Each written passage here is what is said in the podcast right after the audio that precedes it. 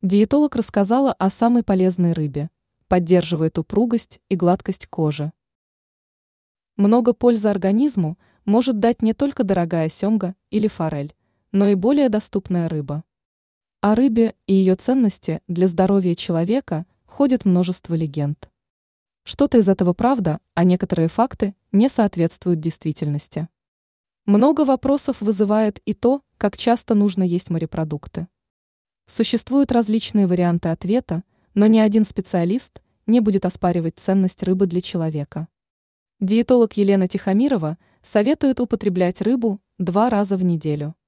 А наиболее полезной является селедка и скумбрия, пишет портал news.ru. Тихомирова объяснила, что основная ценность морской рыбы заключается в ее жире. Он, по словам специалиста, представлен чистейшими омега-3 жирными кислотами.